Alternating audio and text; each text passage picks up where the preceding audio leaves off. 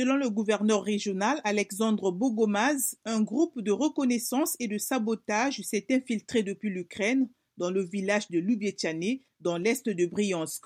Les saboteurs ont ouvert le feu sur un véhicule en mouvement, tuant deux habitants et blessant un enfant, a-t-il affirmé. La Russie veut effrayer sa population pour justifier son offensive, a réagi sur Twitter Mikhailo Podolyak, conseiller de la présidence ukrainienne. Les agences de presse russes ont en outre rapporté que les assaillants présumés pourraient avoir pris des otages. Dans une allocution retransmise à la télévision, M. Poutine a dénoncé une attaque commise par ceux qu'il qualifie de néo-nazis et de terroristes ayant ouvert le feu sur des civils.